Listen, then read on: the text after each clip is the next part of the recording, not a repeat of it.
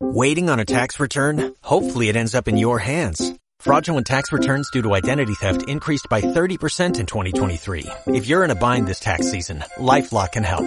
Our U.S.-based restoration specialists are experts dedicated to helping solve your identity theft issues. And all LifeLock plans are backed by the Million Dollar Protection Package. So we'll reimburse you up to the limits of your plan if you lose money due to identity theft. Help protect your information this tax season with LifeLock. Save up to 25% your first year at LifeLock.com slash aware.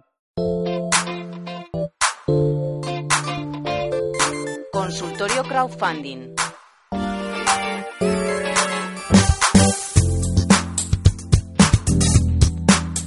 Un consultorio crowdfunding después de esa tertulia que recordábamos, hablando también precisamente del crowdfunding. Valentina Consia, experto en crowdfunding. Buenos días. Muy buenos días, Ana. Te tenemos doblemente el lunes. ¿Qué te parece?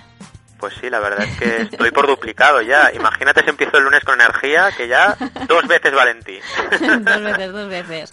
Además, eh, hoy vamos a, a mirar eh, de frente al crowdfunding y de frente también a las campañas, intentando tener esa energía que nos haga no rendirnos hasta el final. Correcto, correcto. La verdad es que vamos a hablar un poquito de ese espíritu mm, emprendedor que hay que tener en toda campaña de crowdfunding. Antes, si me permites, y también bastante relacionado con, con lo que vamos a hablar en el consultorio de hoy, hagamos un repaso rápido a, a la semana pasada, donde decíamos que el camino rápido no era el crowdfunding. ¿Y qué queríamos escenificar con esta frase, no? Pues que realmente hay muchos emprendedores que se acercan al crowdfunding como una fórmula de financiación. Yo la verdad es que estoy también un poquito en contra de esta moda de llamarle un método alternativo de financiación. ¿Por qué? Porque eh, el emprendedor cae a veces en el, en el error de pensar que es dinero rápido el crowdfunding, que es bueno, si necesito dinero para dentro de poco, eh, pues voy a recurrir al crowdfunding para financiarme.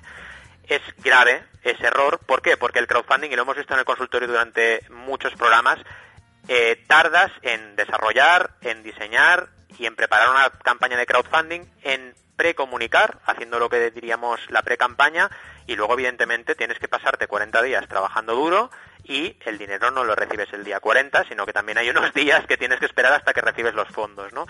Con lo cual, sumando, te puedes estar como mínimo dos meses trabajando una campaña de crowdfunding para tener relativo éxito. Con lo cual, eh, si realmente necesitas liquidez de una forma eh, muy, muy necesaria a cortísimo plazo, realmente lo más rápido que puedes hacer es vender tu producto. Entonces, si realmente tienes un producto o puedes tener un producto en la calle relativamente rápido, ese es el camino que debes seguir, porque el crowdfunding al final eh, se utiliza sobre todo cuando queremos crear algo nuevo, cuando queremos eh, realizar una innovación, algo disruptivo, y lo hacemos con la colaboración de muchas personas. Al final tienes que, como decíamos, diseñar una campaña durante bastante tiempo, tener claro también el, el objetivo, cómo, cómo perseguirlo también durante todas las fases, durante todas las fases, pero también miramos a, campañas concretas, porque charlábamos eh, de esa estrategia ¿no? que tenía, teníamos que, vigilar en redes sociales, en comunicación, también en el diseño de esa red, la GTA, pero también muy pendientes de, de que muchas campañas, a lo mejor hasta el último minuto, están un poco en la cuerda floja. Correcto, como tú decías, diseño, hablamos de la regla GTA, generosos, tangibles y abundantes, todas aquellas recompensas. Cómo crear esa regla 30-90-100 para llegar rápidamente al 30% y poder llegar al 100% o disfrutar del poder del 100 una vez tienes ese objetivo cumplido. La regla 1-3 también, cómo convertir esas visitas en mecenas, solo el 1-3% de las visitas se convierten a mecenas. Y acabando, la regla de la U, hablábamos la semana pasada, ¿no? Y esto lo ligo con lo que vamos a hablar hoy. La regla de la U dice que siempre recibes más aportaciones al principio y al final de la campaña. Uh -huh. ¿Y qué pasa, como tú bien decías? Que hay muchas campañas que al final es cuando consiguen su éxito, con lo cual no hay que rendirse nunca. Y eh, para hablar un poquito del contenido de hoy, eh, me hago eco de un artículo que publicó Kickstarter este junio, el pasado junio, donde analizaba tres campañas que las tres llegaron el último día al 100%. Uf. Imaginaros... Eh, qué fuerte que la plataforma líder con diferencia en el mundo sí. te esté diciendo esto, ¿no? Es decir, que realmente con las métricas que tienen, la cantidad de, de usuarios y de campañas que tienen eh, diariamente y mensualmente, te estén diciendo que no te rindas hasta el final porque hay casos de campañas que llegan el último día al 100%. ¿Y cuáles han sido estas tres campañas? Realmente aquí no entremos en el criterio de calidad, por favor, porque son tres campañas que realmente eh, están ahí por este hecho que decía de llegar al 100% en el último día.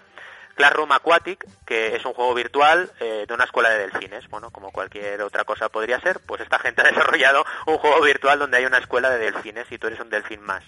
eh, comentarios aparte del tema del videojuego, el caso es que llegó a sus 30.000 dólares el último día.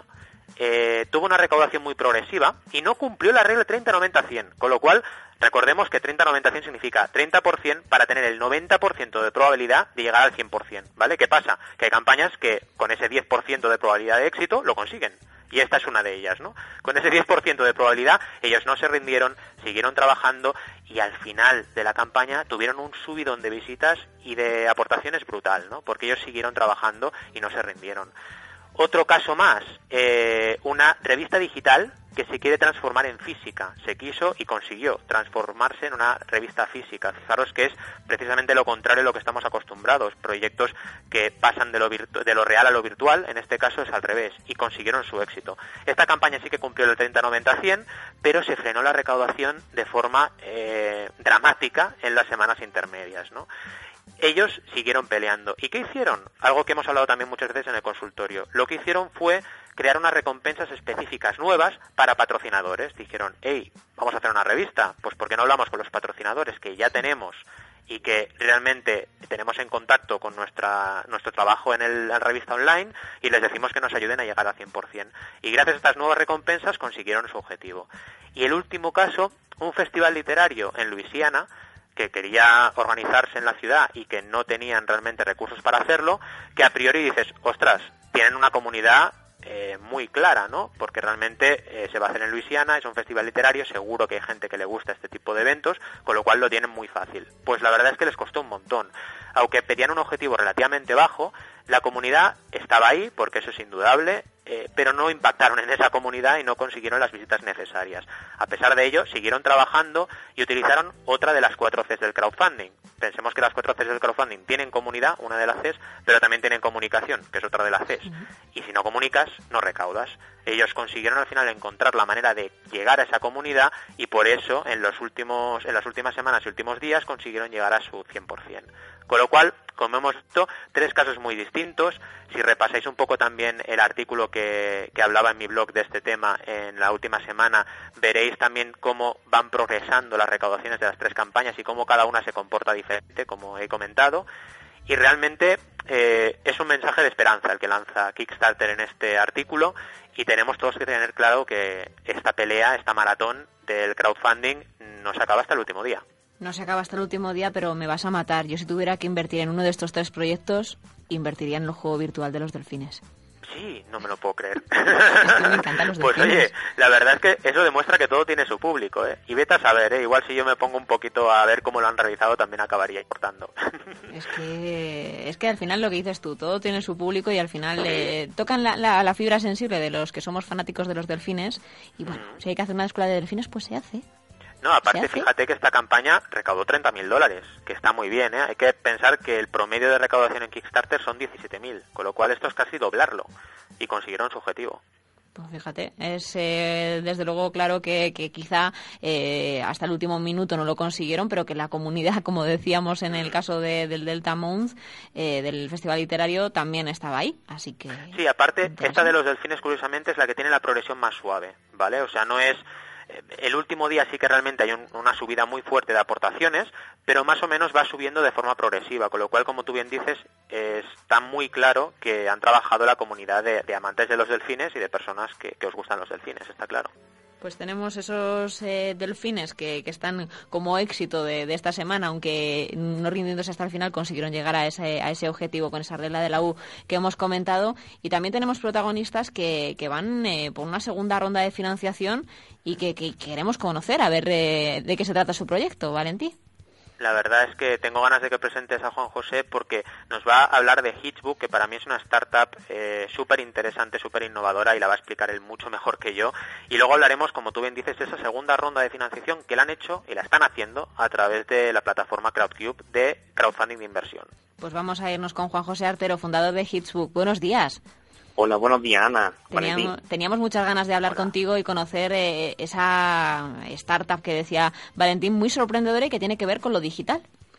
Sí, exactamente. Eh, es como, como un YouTube de concursos, es una plataforma de video engagement donde digamos que las empresas crean campañas de video marketing en formato de concursos, de retos, de casting, donde su audiencia, sus potenciales clientes, para participar tienen que generar vídeos cortos, sencillos, a través de dispositivos móviles y también difundirlo bueno, de una manera muy social, ¿no?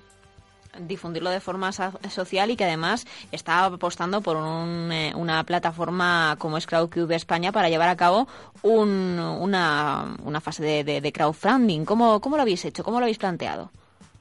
Bueno, eh, realmente el planteamiento fue, oye, eh, hacemos como hicimos en primera ronda de inversión, todo físicamente, presentación en foro de inversión, o, damos la posibilidad de eh, abrir una vía paralela a través de crowdfunding, teniendo en cuenta, pues bueno, que contamos ya con una comunidad de, más de 45.000 personas que llevan en Hitchwood pues durante todo este tiempo y que realmente pues se han implicado mucho en todas las campañas que hemos tenido dentro, ¿no?